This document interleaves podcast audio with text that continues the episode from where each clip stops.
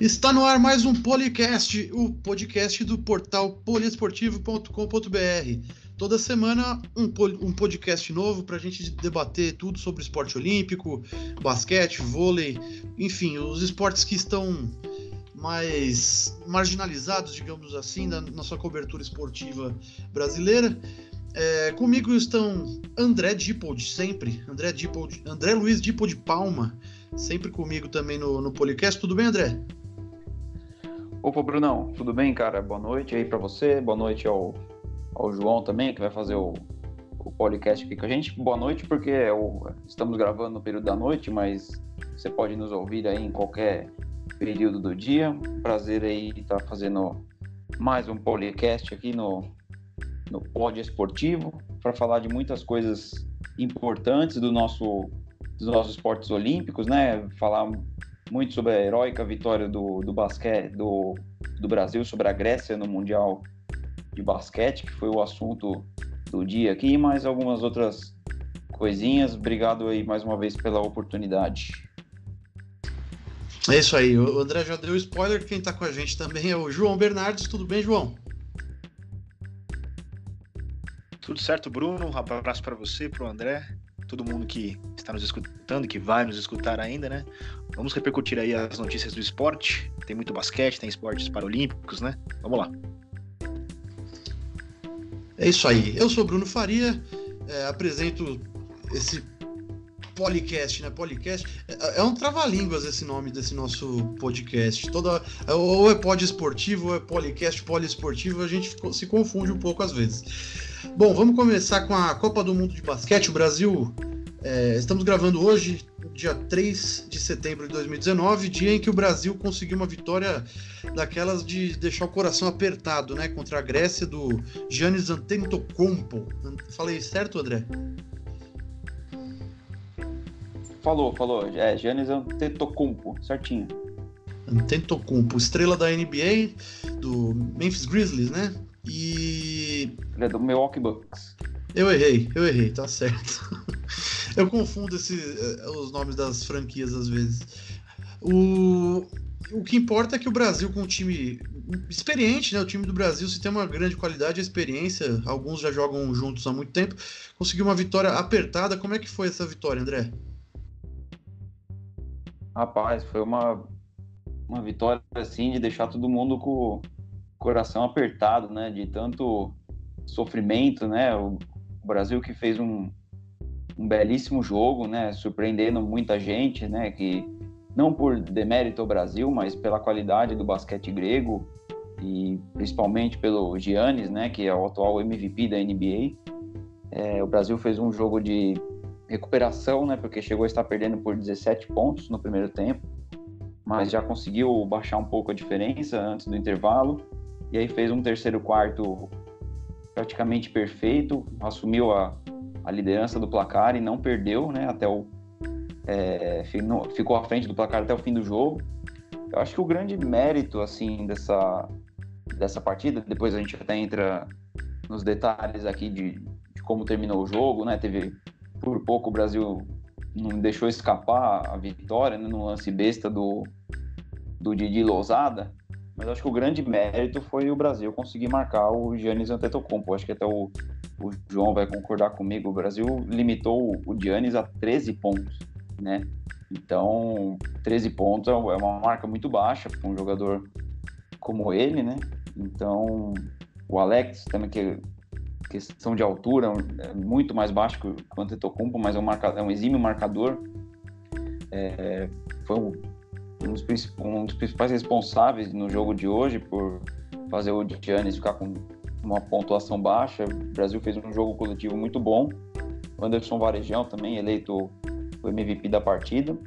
Antes de passar a bola para o João, só um detalhe sobre ainda sobre esse jogo, né? Que o, o técnico da seleção brasileira, né, o Petrovic, antes da, do jogo, ele deu umas declarações que muita gente brincou, assim, tirou um pouco de sarro, que ele falou que sabia como marcar o Antetokounmpo, que o, que o Brasil iria fazer uma boa marcação sobre ele, e ia fazer uma marcação parecida com o que o Toronto Raptors fez contra o, o Giannis na, nas finais do leste da NBA, contra o Milwaukee, que acabou também limitando bastante o jogo do, do grego. E, e um detalhe trazido pelo, pelo pessoal do Globoesporte.com, que está cobrindo lá o Mundial, é que o Petrovic já venceu a, a seleção da Grécia pela, pela Croácia, né, no pré-olímpico do, do Rio.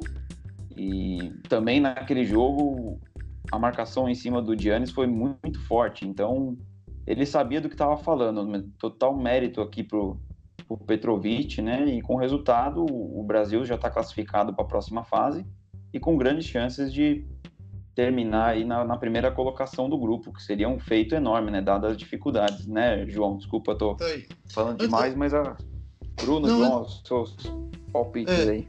Antes de passar para o João, vou, vou, passar uns números do, da partida.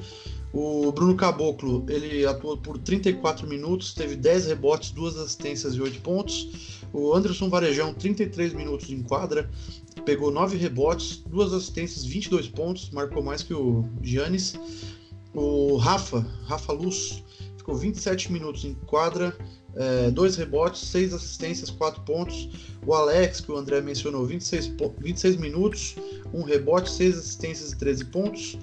É, o Vitor Benite ficou 7 minutos, não, não marcou, não pegou rebote, não deu assistência.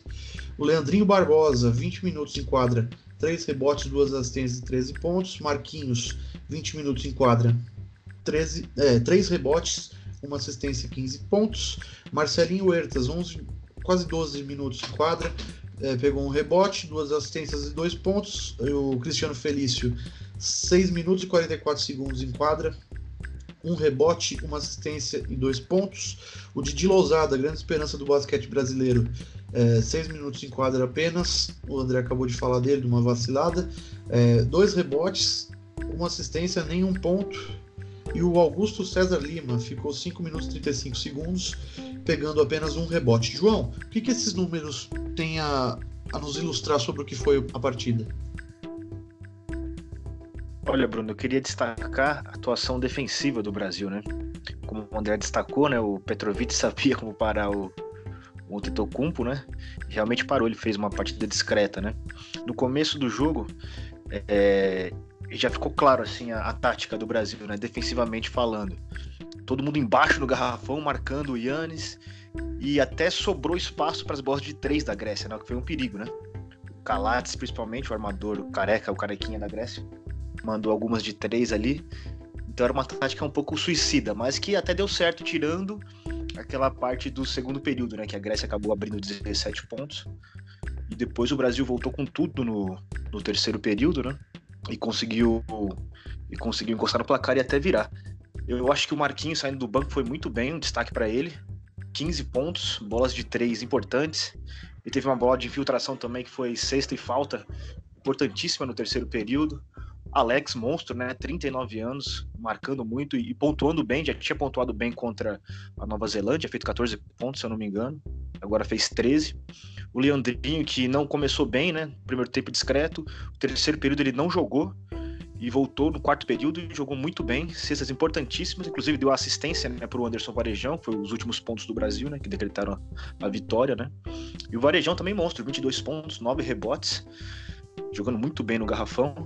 E o destaque também para o Bruno Caboclo, apesar dos, dos, poucos pontos, oito pontos só, mas ele foi muito bem defensivamente, marcando o Yannis. É um jogador muito promissor, jovem ainda, né? 23 anos, do Memphis Grizzlies. E a expectativa é que ele faça uma belíssima temporada é, na próxima temporada da NBA, né? 2020. Então, esses foram os meus destaques e eu acho que essa vitória credencia o Brasil a pensar em algo a mais ali nesse nesse campeonato, né? Já está classificado para a próxima fase, pega Montenegro agora, pode ir para a segunda fase é, com três vitórias, Bruno. É, então lembrando, o Brasil está liderando o grupo, né, com duas vitórias. A seleção grega vem na segunda posição junto com a Nova Zelândia e o Brasil pega a seleção de Montenegro, que é a lanterninha, nenhuma vitória no, no grupo. Como o André falou, grandes chances de, de de boa colocação, né? A, a, primeira colocação garante alguma, alguma, algum benefício para o Brasil na próxima fase, André? Ou isso é muito relativo? Não, é, é, importante a questão dos pontos nessa fase, porque esses pontos vão ser acumulados na segunda fase. O que, que vai acontecer? O Brasil, os dois primeiros colocados do grupo do Brasil vão formar um, um novo quadrangular com os dois primeiros do grupo dos Estados Unidos, que já está os Estados Unidos garantido e a outra vaga ainda vai, vai ser decidida entre República Tcheca e Turquia. Então, desse novo quadrangular que vai ser formado, com os dois primeiros do, do jogo do, do, grupo do Brasil, com os dois do grupo dos Estados Unidos, os dois melhores desse quadrangular avançam para as semifinais e vai contar a pontuação da primeira fase. Por isso que foi super importante essa vitória sobre a Grécia hoje e importante também a vitória, se o Brasil conseguir a vitória sobre Montenegro, que por mais que, que Montenegro perdeu as duas partidas, mas um jogo para o Brasil ficar alerta aí, porque a vitória é muito importante para o Brasil garantir a primeira colocação do grupo e esses pontos ajudarem na, na próxima fase, que vai ter o, os Estados Unidos, né? Que hoje passou um sufoco para ganhar da Turquia, não está esse bicho de sete cabeças todo, mas ainda é os Estados Unidos, né? Então foi super importante essa vitória e vai contar sim os pontos para a próxima fase. É, e Montenegro, por acaso, foi a seleção que o Brasil jogou num amistoso antes da, da competição, foi isso?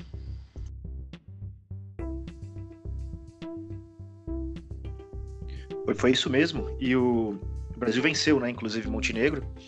Foi até uma surpresa Montenegro ter perdido para Nova Zelândia, né? A Nova Zelândia fez bom jogo contra o Brasil, mas acabou perdendo. E foi uma surpresa eles terem perdido para os neozelandeses. Agora estão praticamente fora, né? Mas mesmo assim é uma equipe perigosa, né? Tem o, o seu maior destaque é o Vucevic, né? O pivô, que joga no Orlando Magic. Foi até para o All-Star Game na última temporada da NBA. Então não pode bobear, tem que jogar sério e levar essa terceira vitória aí para a próxima fase. Legal. O, Vamos, nos últimos podcasts a gente estava falando sobre a estrutura do basquete no Brasil. É, quanto esse, esse bom começo, a gente não pode falar que já é um, um sucesso essa participação, mas quanto vocês acham que esses resultados se devem à maturação da, da Liga NBB no Brasil? Vou começar com o André, depois o João já emenda a opinião dele.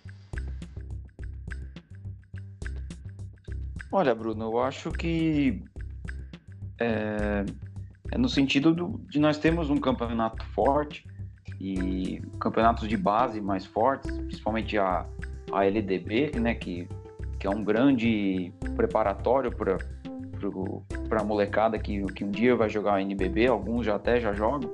Então você fortalece para você é, ter jogadores como o Didi Lousada, como o próprio Bruno Caboclo, né, que, que, são as nossas últimas revelações, assim. Então eu acho que a gente tendo um campeonato forte, a gente qualifica ainda mais o, os jogadores que jogam NBB para poder disputar um campeonato desse nível, que é o, o campeonato mundial, né? Então você vê jogadores como o Bruno Caboclo, o próprio Didi, que até outro dia estavam jogando NBB, hoje estavam enfrentando jogadores aí de de NBA, jogadores que jogam Euroliga, jogadores bem rodados, né?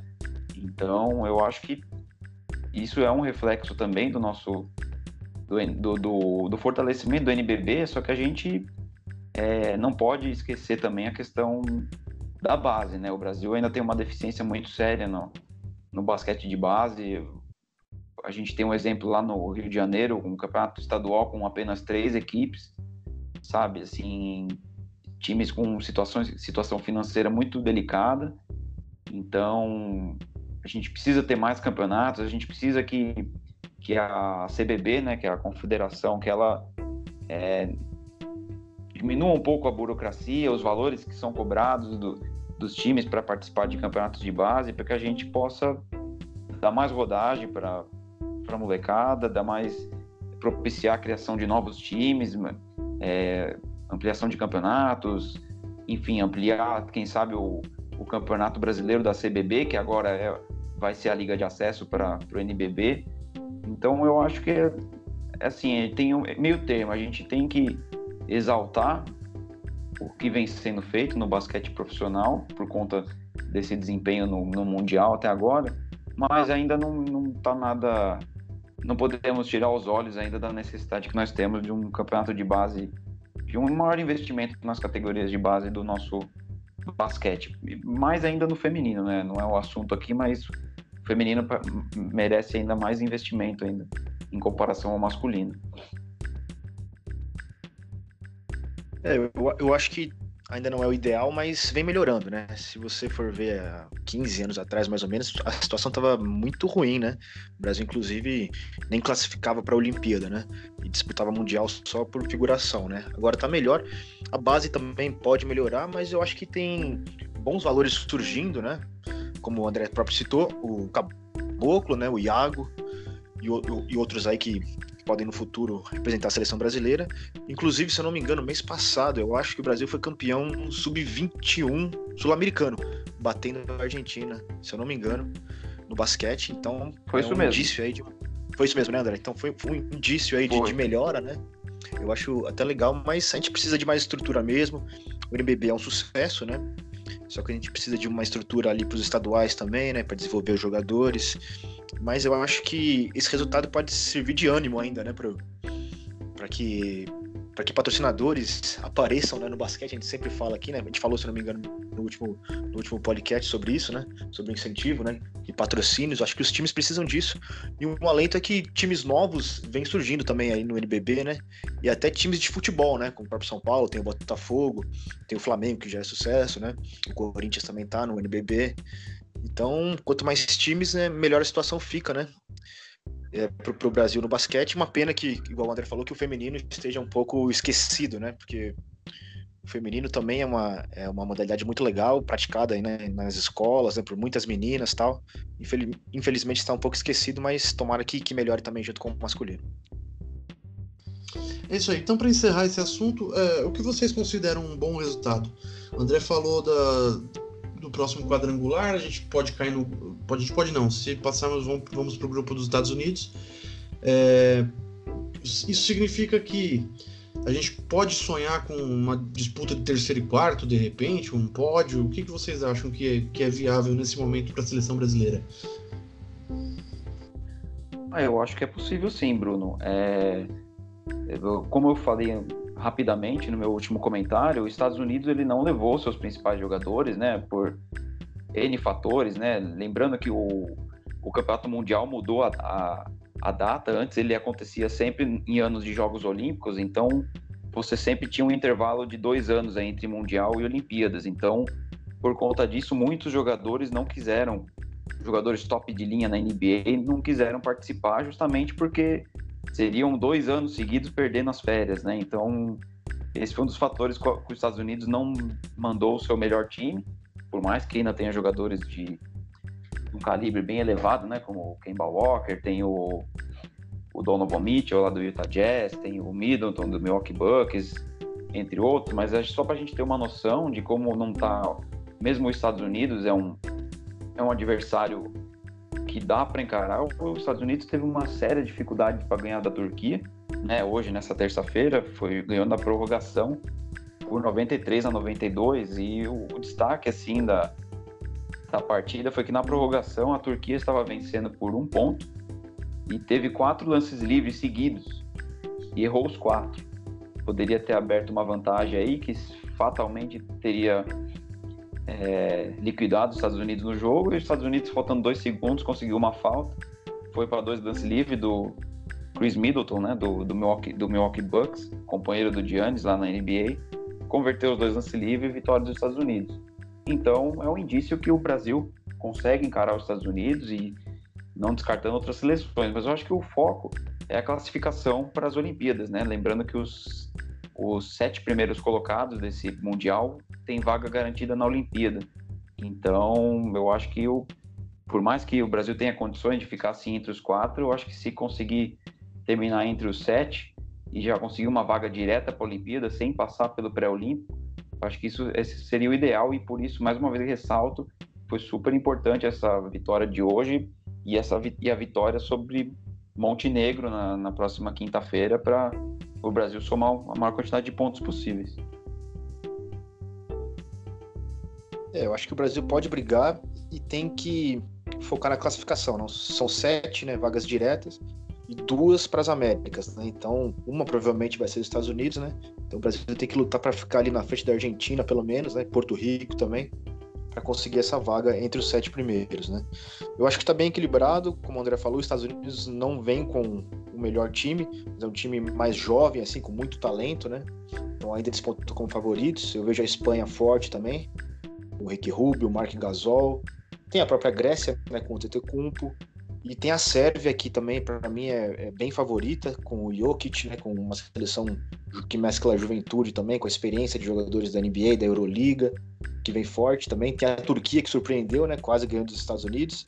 E tem um time que muita gente não fala, mas que pode surpreender, que é a Austrália também. A Austrália ganhou dos Estados Unidos em amistoso, né, antes do, antes do Mundial, né? Estados Unidos estavam invictos desde 2006, né? E perderam para a Austrália é, na preparação, né, em amistoso. Então é uma equipe que ninguém fala muito, mas pode, pode chegar.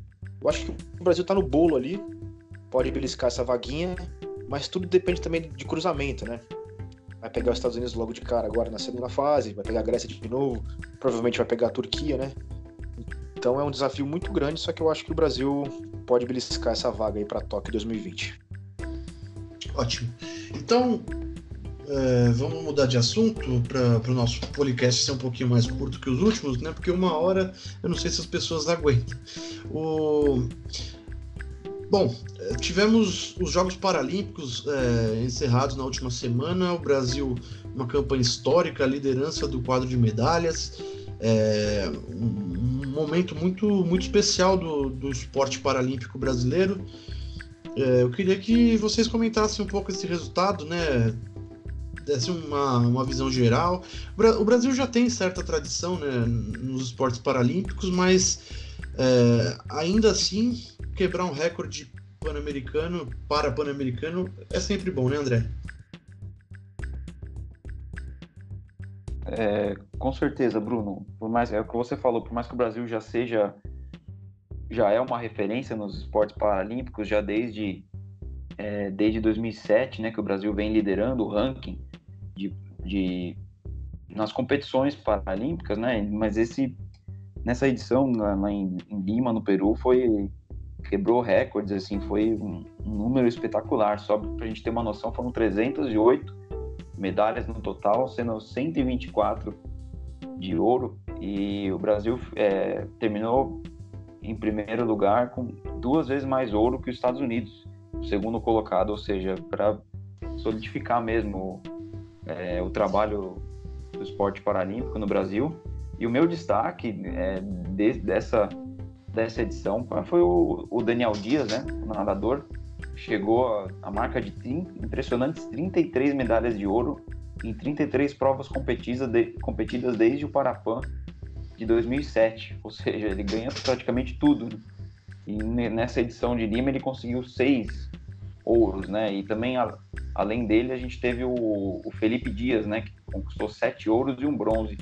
Foi o atleta brasileiro que terminou com mais ouros nessa edição de Lima. O único destaque negativo que eu faço é a pouca cobertura que a gente tem sobre o, o esporte paralímpico, né? No, no Brasil, a gente vê uma cobertura bem, bem tímida, assim, né? Não sei se vocês também têm essa impressão, por mais que né, a gente também não pode cobrar é, além da conta. A gente sabe a, a dificuldade que é para de investimento em esportes olímpicos, quanto mais em, em, esportes paralímpicos. Mas a gente tem que fazer esse elogio aqui ao, ao, ao Comitê Paralímpico Brasileiro, ao, ao, trabalho que vem sendo feito, mas assim que sirva de, de lição para que tenha mais cobertura, não só em, em competições grandes como Olimpíada. É, pan-americanos, né, que, que as atenções se voltam para para as modalidades paralímpicas, né, mas ao, ao, longo do, desse período, né, já vai alguns algumas é, modalidades já vai ter campeonato, já vão ter campeonato mundial. Enfim, eu acho que a cobertura ainda é um pouco tímida nesse sentido. Não sei se vocês também têm essa, essa impressão. É, não tenha dúvida. É, a, a, gente já, já havia feito essa observação em relação aos Jogos Pan-Americanos, né? no, no último, no penúltimo podcast. É, mas pelo menos tinha lá, tinha dois ou três canais cobrindo os jogos pan-americanos. Às vezes não era os esportes que a gente queria, né? Mas tava lá, tava sempre passando. Dessa vez foi bem mais difícil. Assim, tinha o Sport TV 2 ou o Sport TV 3 cobrindo é, o, o, dia, né, o dia inteiro, mas assim, de novo, você não pode, você não podia escolher o que você queria assistir. É, também eu reconheço as dificuldades, eu entendo que uma grade de programação não é uma coisa barata, né? Mas acho que a gente podia fazer essa crítica e deixar esse, esse alento. É, o André falou do, do Brasil com 124 ouros, né? Mais do que o dobro dos Estados Unidos. Parece que no, na, nas Paralimpíadas, no, no, no Parapan, o Brasil inverte de lugar com, com os Estados Unidos, né? De uma maneira impressionante em relação ao Pan-Americano. Inclusive temos o nosso próprio Michael Phelps, né? Que é o, que é o Daniel Dias, né, André? É, com certeza, cara. É como, como a gente até comentou no, no começo aí desse assunto, que o, o Brasil no, no, no, esporte paralímpico ele virou referência, né? Então, e só para a gente ter uma noção do, do crescimento, né, do, da, do desempenho né, das modalidades, nos últimos Jogos Paralímpicos, né, que foram realizados em 2016 no, no Rio de Janeiro, o Brasil foi o oitavo colocado no geral, atingindo a sua segunda melhor marca naquela ocasião. Então, assim, eu, você percebe realmente que o crescimento foi muito grande. Então, e o destaque aí para o nosso Michael Phelps, Daniel Dias, né, que é realmente um fenômeno, né? Um, às vezes a gente fica, fica pensando, a gente tem um fenômeno desse com tão pouco espaço assim na mídia, de sei lá, a gente tão carente de, de atletas olímpicos assim, de destaque, né? E a gente ter um, fenômeno desse é para a gente valorizar assim pro, pro resto das nossas vidas e para a história do, do esporte brasileiro, né? É verdade. Bom, vamos repassar aqui rapidinho o quadro de medalhas. Então, Brasil, como a gente já disse, 124 ouros, 99 pratas, 85 bronzes, um total de 308 medalhas. Estados Unidos em segundo com 58 ouros, 62 pratas e 65 bronzes, 185 no total. México em terceiro, 55 ouros, 58 pratas e 45 bronzes. Também o, o México boa participação do México no, no, nos Jogos Pan-Americanos no, no, geral, né? Surpreendeu no Pan-Americano e está aqui na terceira posição no, quadro geral do Parapan. É, Colômbia em quarto, com 47 ouros, 36 pratas, 50 bronzes, 133 no total. E Argentina em quinto, com 26 ouros, 38 pratas, 43 bronzes, 107 no total. Canadá veio apenas na sexta posição, é uma surpresa, né? 17 ouros, 21 pratas, 22 bronzes. E Cuba também, 13 ouros, 10 pratas, 16 bronzes, 39 medalhas apenas no total na sétima posição. João Bernardes, algo a acrescentar sobre o Parapan, sobre a cobertura? O que você tem a dizer? É, realmente o Brasil se tornou uma potência, né? Para, para Pan-Americana e Paralímpica também, né? Porque o oitavo lugar nas Olimpíadas, as Paralimpíadas, é, é um feito muito grande. Eu acho que a meta para a próxima Paralimpíada em Tóquio é ficar no top 5, né? Eu acho que o Brasil tem, tem condições e poderia até ter sido melhor no Parapan, porque o André Brasil, né, que também é outro fenômeno da natação, é, ele não participou porque teve alguma, algumas mudanças né, no, do Comitê Paralímpico internacional, né? Então ele, ele não foi considerado como um atleta com deficiência, né? Tem uma deficiência muito leve, então na, na categoria dele ele foi, ele acabou não sendo, é, não, não pertencendo a uma categoria, né? Para deficientes. Então ele poderia aumentar o número de medalhas ainda do Brasil, né? Que ganhou de lavada o Parapan de Lima. E a nota negativa realmente é essa questão da cobertura, né? Porque é muito legal o pouco que passou e que eu vi eu gostei bastante, principalmente do basquete de cadeira de rodas, que, é bem legal, mostra a técnica né, dos jogadores ali, é bem bacana mesmo. Tem outras modalidades, tem o goalball, a natação, que dá, que dá sempre show, né? Tem o tênis de mesa, que é muito legal, que deu várias medalhas para o Brasil. Tem o judô, que esbanja a técnica. Então é uma pena mesmo que, a, que as emissoras é, desprezem um pouco né, o esporte paralímpico, né? Mas é para isso que também surgiu o poliesportivo, né? Que a gente vai falar sobre o, essas modalidades, vai dar cobertura direitinho e mirando também os, os Jogos Paralímpicos de Tóquio 2020. É isso aí. É, já que o João já fez o nosso jabá, eu queria pedir para vocês acessarem o Poliesportivo, se vocês não conhecem, né? É, vocês podem estar escutando pelo Spotify, pelo, por outras plataformas. Então, www.poliesportivo.com.br. Lá bastante conteúdo, temos entrevistas exclusivas, temos vídeos até. Agora temos vídeos, começando essa nova fase de ter vídeos produzidos por nós mesmos. Ainda estão meio a boca, mas eles vão melhorando. É, também sigam a gente no, nas nossas redes sociais, né? Arroba no, no Twitter, Portal Poliesportivo no Facebook e poliesportivo, arroba poliesportivo no Instagram. Também temos o nosso canal do YouTube, que eu vou ver aqui certinho, mas também deve ser Portal Poliesportivo. Enquanto isso, vamos mudar de assunto para o nosso último assunto. A, a seleção brasileira feminina fez o primeiro torneio amistoso após uma, a primeira convocação da Pia, é, o torneio internacional de futebol feminino patrocinado pela Uber, né? Não lembro como é que ficou o nome certinho, mas o Brasil foi derrotado na final do, do quadrangular. E não, não é um quadrangular porque só jogam duas vezes. E queria saber do André o que, que ele achou do, da, do desempenho da seleção brasileira. Não tivemos Marta, não tivemos Cristiane, mas tivemos algumas novidades na, na, na convocação, né, André?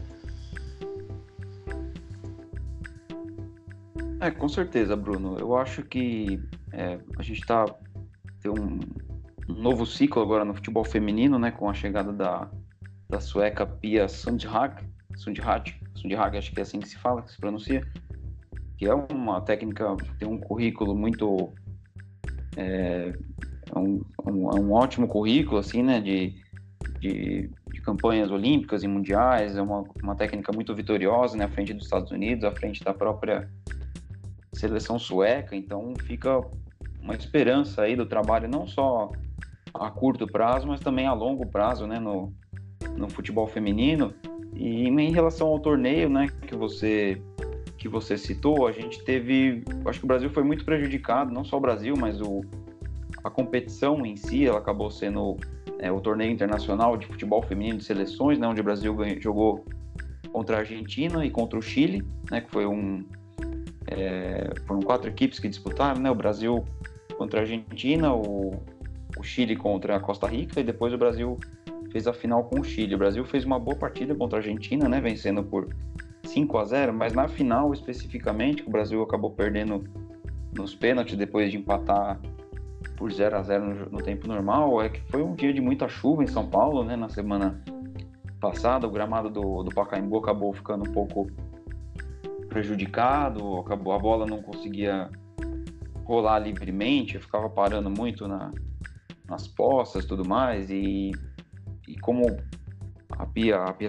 acabou mexendo bastante no time, né, para dar oportunidade para para todas as atletas e juntou com a questão do campo, então assim não, não serviu muito para a gente ter é, uma, uma referência sobre como vai ser o, o, time, sobre o comando dela, de esquema tático, tudo mais. Ela ainda está iniciando o trabalho, né? Ainda está assistindo os jogos aqui do, do futebol brasileiro, campeonatos estaduais, campeonato brasileiro A1, campeonato brasileiro A2, que acabou recentemente. E, e, um destaque aqui que a Marta e a Cristiane, né, que são as duas principais jogadoras do Brasil, não participaram desse primeiro torneio aí, da, a estreia da, da Pia à frente da seleção, porque por conta de, de lesões, né? Mas certamente vão, vão estar nos planos daí da treinadora sueca visando as Olimpíadas do ano que vem, que é o primeiro grande desafio que ela vai que ela vai ter à frente da seleção. É, e queria aproveitar e ler uns trechos da de uma matéria do Máquina do Esporte, que é um, um site muito bacana, recomendo inclusive para quem gosta de marketing esportivo, números de do futebol, do, do do esporte no geral, é, o torneio Uber feminino é, teve um sucesso de média de, de, com a média de público e um sucesso de, de mídia também. Teve muitos patrocinadores, né, além do, do da, da, própria Uber que, que dava nome ao torneio, teve Fiat, Guarana Antártica, é, que mais? Fini, Atacadão, então tinha, tinha, muitas marcas, eu não vou falar todas, até porque a gente não tá ganhando nada com isso, né? Mas não é, não é nosso objetivo também. Os ingressos uh, tinham valor entre 5 e 22 reais E mesmo com, com, semana chuvosa aqui em São Paulo, né, o Pacaembu viu na quinta-feira, dia, dia, dia 29, 12 mil torcedores e na decisão foi, foram 16 mil pessoas. Então, bons números, né, para tendo em vista que era um torneio amistoso, que não era o melhor clima, o clima mais favorável, né? Uh, o público abraçando a seleção brasileira feminina. E o futebol feminino também, né, de certa forma, porque uh, as pessoas que estavam lá demonstraram esse apoio, certo? e na TV foram transmissões no Sport TV e na Cultura, sempre com bons números de audiência. Também teve na. Não, foram só essas duas mesmo. Ô, João, o que, que você pode acrescentar sobre, sobre a prime... o primeiro, os dois primeiros jogos da Pia, comando da seleção feminina? Ah, eu acho que dá para tirar pouquíssimas conclusões desses jogos, né, até dos resultados, né? Trabalho muito no começo mesmo. Eu acho que dá para prever um, um, trabalho legal dela, uma técnica super experiente, super vencedora, né? E desde que ela chegou, ela falou que o, o trabalho vai ser coletivo, né? Primeiro, arrumar o coletivo, a equipe, ter esse senso de, de equipe para as individualidades brilharem, né? Marta, Cristiane e etc. A interminável Formiga, né? Que está aí com 41 anos. Então, eu achei legal essa mentalidade já, né? Algo que ela trouxe lá da Suécia e principalmente do, dos Estados Unidos, né? onde ela trabalhou, foi campeã mundial tal. Então, acho que é um trabalho longo, difícil, né? Já tem uma Olimpíada aí, né? No ano que vem, mas eu acho que a seleção está tá entregue em boas mãos. E agora a CBF acertou né, nesse, nesse sentido. Só que agora tem que continuar o trabalho de divulgação, né? Divulgação e difusão né, do, do futebol feminino, né? Tem os, tem os campeonatos brasileiros, né? Série A2, Série A1, os campeonatos regionais, só que ainda é pouco, né? Tem que difundir mais para outros estados, inclusive, né? Aquele papo que a gente já teve no último podcast, né? Mas eu acho que o caminho tá, tá no começo, mas tá, tá bem acertado. Acho que a Pia tem tudo para fazer um, um, um, bom trabalho e espero que seja de longo prazo, né? Tá certo. É... Bom, tivemos uma entrevista. O André é, teve a oportunidade de entrevistar a Ari Borges do São Paulo. Ela fala bastante sobre sobre o momento do futebol feminino no Brasil, falando especificamente sobre o clube dela, o São Paulo, que acabou de ser campeão brasileiro da A2. É, André, dá um. Dá uma manchete dessa, dessa entrevista aí pro, pro nosso público querer ir atrás e se, inter... e se informar melhor. Bom, Bruno, como você disse, aí foi uma entrevista bem bacana que a gente fez com a Ari Borges, que é meio campista do São Paulo, capitã, camisa 10. Ela falou muito sobre como o São Paulo abraçou a questão do futebol feminino é, e como outras equipes também vêm abraçando, muito por conta daquela da CBF meio que ter obrigado os clubes a, a terem futebol feminino para como condição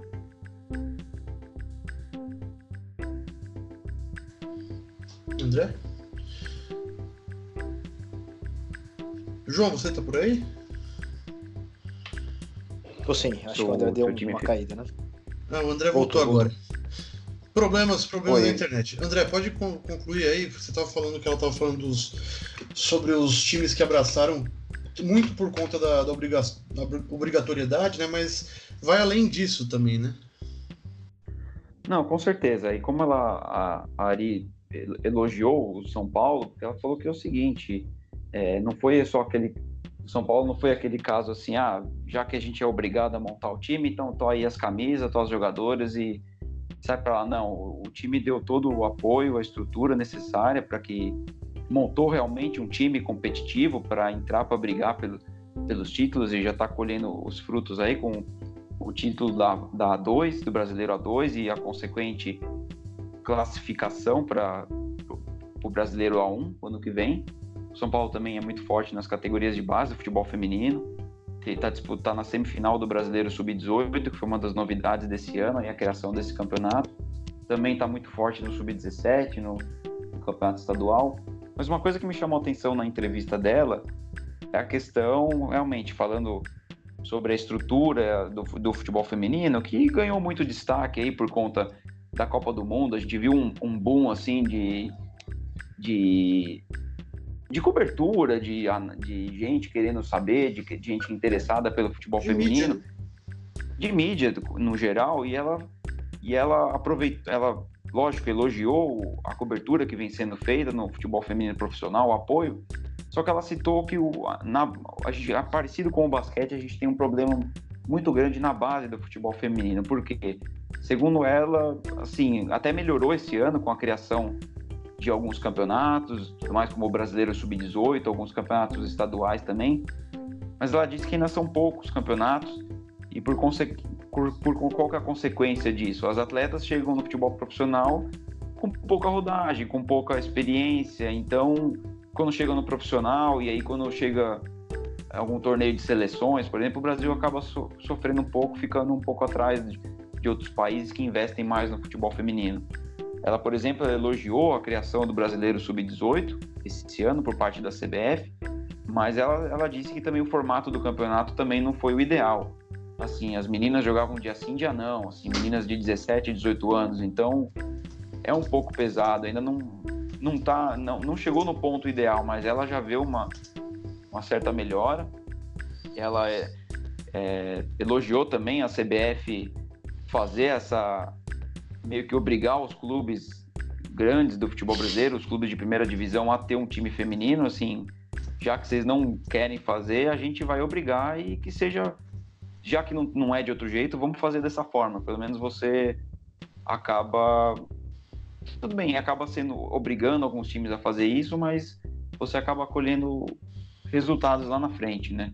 Então foi muito legal essa entrevista, uma jogadora de a Ari Borges é uma jogadora de personalidade, você pode ver isso em outras entrevistas que ela já deu aí, que ela na, as próprias coisas que ela posta nas redes sociais, é uma jogadora de personalidade que conhece bem a realidade do, do futebol brasileiro, foi formada no Centro Olímpico, jogou no Sport Recife dois anos, no esporte que também recentemente teve um, um caso grave de de estrutura no futebol feminino profissional, de uma jogadora que me foge o nome agora, deu uma entrevista desabafando sobre a estrutura do clube, de gramado. Enfim, acho que a entrevista está bem bacana. Vocês podem entrar lá no poliesportivo.com.br, achar a entrevista da Ari Borges, que tá foi muito bacana. O... Sobre, sobre eh, o São Paulo que ganhou a 2, a gente pode lembrar do Cruzeiro também, o, o finalista, né, que acabou derrotado para a equipe do São Paulo, o, o, clube foi montado às pressas, né? Eles é, foi um tempo recorde para criar um time e até o final, até a, o último jogo, o Cruzeiro havia feito 13 jogos. O São Paulo, se eu não me engano, já tinha passado do, dos 25 na temporada. Então, assim, o, o futebol paulista me parece mais, mais engajado nessa questão de, de calendário, de você dar, dar datas para as meninas jogarem, né, desenvolverem é, fisicamente. Até o Cruzeiro teve que entrar no, na principal competição do ano, né, teoricamente, que daria a vaga para a A1, que é a principal competição brasileira, e entrou na, assim, correndo. em 13 partidas conseguiu chegar na final e conseguiu a sua classificação. Mas vale a pena. Inclusive o Campeonato Mineiro corre risco de não acontecer. Depois a gente vai escrever alguma coisa sobre isso no, no Poliesportivo, fiquem de olho. Mas os clubes estão tentando se articular lá para fazer a, a competição acontecer. É... Ô Bruno. Oi. Não, só um detalhe, você está falando do, do Campeonato Mineiro, a, a Federação Mineira acabou definindo né, na, na segunda-feira, foi ontem, né, no dia 2, o formato do, do Campeonato Mineiro desse ano. E a hum. competição vai ter início só em 28 de setembro. E a final prevista para dia 30 de novembro vai ter sete clubes participantes. A gente pode depois, como você disse, aprofundar aí o, o que estava acontecendo para não para essa competição não ter saído antes, mas isso exemplifica a questão que você disse do São Paulo ter mais rodagem que o Cruzeiro porque o São Paulo já disputava o Campeonato Paulista, que segundo até a Ari Borges falou na entrevista, antes da criação do Brasileiro, o Campeonato Paulista era o campeonato mais forte do calendário feminino. Então o São uhum. Paulo já vinha num ritmo de competição assim, é, já há mais tempo que o Cruzeiro mesmo. Faz todo o sentido isso que você, que você falou. É, lembrando que o São Paulo teve também uma, uma garota convocada pela Pia pela primeira vez, a Yaya, né, 17 anos Então o São Paulo realmente está tá investindo e que, talvez ajudando um pouco a, a fomentar o, o esporte, como, a, a, modalidade como um todo. Uh, bom, acho que é isso. Pra, já, já até estendemos um pouquinho do que estava planejado. É, lembrando, poliesportivo.com.br, o que vocês não acompanharam aqui, vocês podem ver por lá. É, no nosso site e também no nosso YouTube, que é Poliesportivo, é só entrar lá no YouTube Poliesportivo. É, vocês vão ver uma entrevista com a Nathalie Moelhausen, que é a ítalo brasileira, aquela campeã de, de esgrima, campeã mundial de esgrima. O João fez uma entrevista com ela lá no Clube Pinheiros. É, bem legal, bem, bem, bem queria também agradecer aqui, a gente não teve a oportunidade ainda, agradecer o Clube Pinheiros. Em breve também teremos uma, uma entrevista com o Heitor Chimba, também é, foi medalhista, medalhista de bronze em duplas no, na esgrima no Pan-Americano. É, e vamos, é, vamos ter bastante conteúdo, entrevistas, seja por texto, seja aqui no podcast, seja, no, seja por vídeo no, no nosso YouTube. É, o nosso compromisso é trazer conteúdo exclusivo e de qualidade e também dar o espaço que as modalidades precisam e merecem, né? É, André, João, vejo vocês na semana que vem? Beleza, Bruno. Obrigado aí pela oportunidade, obrigado a você, ao João aí pelo, pelo programa, pela parceria. Só um último destaque bem rápido, o Nenê Hilário, né, o brasileiro que joga na NBA, acertou a renovação com o Houston Rockets. Ainda não foram revelados os detalhes do novo contrato, mas vamos continuar vendo o Nenê aí com a, com a camisa do Houston e, consequentemente, na NBA. Obrigado, galera. Um grande abraço. Esse é o André, informação que não acaba mais. João, um abraço. Valeu, Bruno. Valeu, André. Obrigado. E podem esperar que vem entrevista boa por aí no, no, no podcast, né? No, perdão, no Poliesportivo. A gente está se esforçando muito, né, para trazer personagens aí, atletas olímpicos, paralímpicos também. Então, aguardem que vem novidade boa por aí. Abraço a todos. É, só para ilustrar, na semana que vem a gente está tentando trazer um, o vice-presidente de comunicação da Federação Paulista de Atletismo para participar do podcast. Então, é, teremos presenças ilustres e pesadas aqui. Então é isso, pessoal. Até semana que vem. Tchau.